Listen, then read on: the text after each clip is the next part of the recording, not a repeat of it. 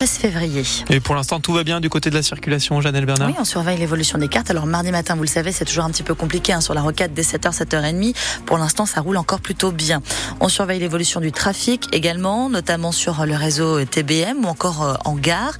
Et pour l'instant, ça va plutôt bien sur l'ensemble du réseau. quand tout se passe bien. oui, regardez, hein, pas d'ombre au tableau pour l'instant. Et même pour la météo, regardez, on vous annonce certes des bancs de brouillard, mais ça devrait être une belle journée avec de belles éclaircies, Thomas Coignet. Oui, c'est ça. Hein. Dès que les, les, brouillards seront dissipés, ça devrait se faire rapidement eh bien, on, aura de, belles éclaircies et un grand soleil qui devrait nous accompagner une bonne partie de la journée. Alors, l'inconvénient, vous savez, en hiver, quand il fait beau, c'est qu'il fait froid. Hein, 4 degrés ce matin à Bordeaux, 5 du côté du Cap Ferré. On descend même euh, jusqu'à 3 degrés hein, du côté de Coutras.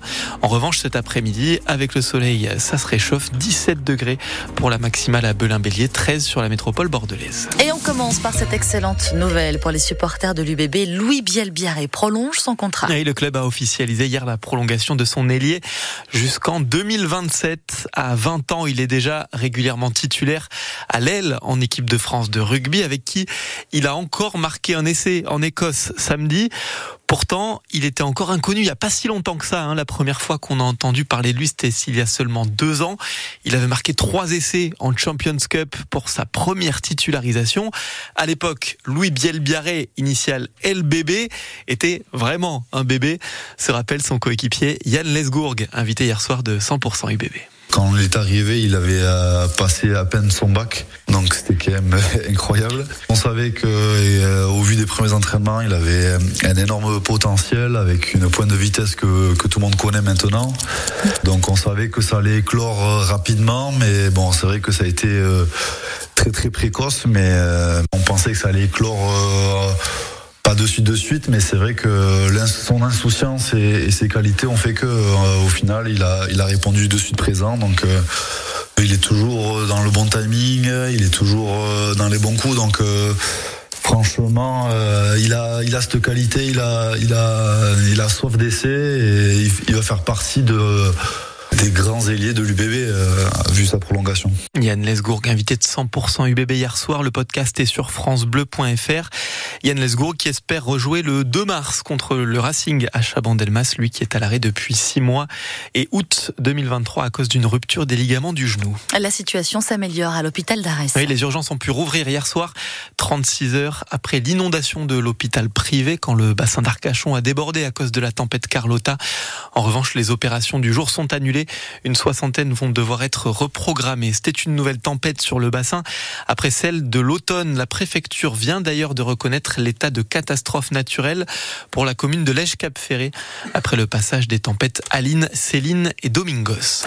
Un deuxième procès de l'accident de la poudrerie de Saint-Médard aujourd'hui. Oui, deuxième procès parce qu'au mois de juin, l'entreprise Safran Céramique avait fait appel.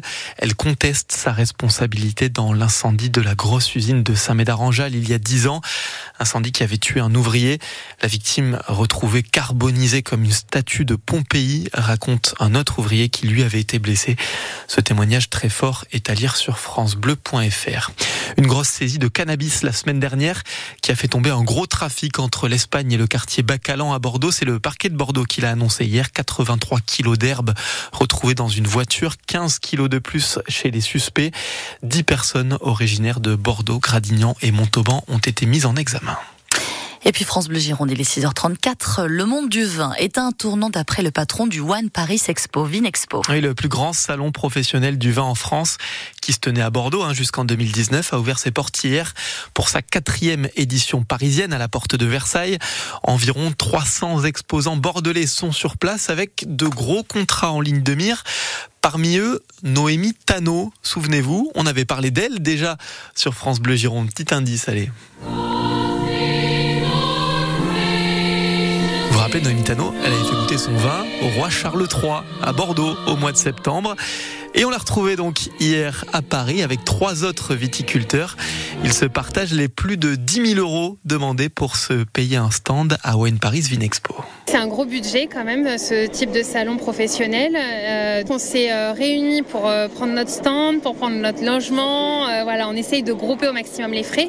Et ce qui est bien, c'est que là, on est sur quatre coins de la Gironde différents, et donc ça permet entre nous de faire circuler aussi les clients.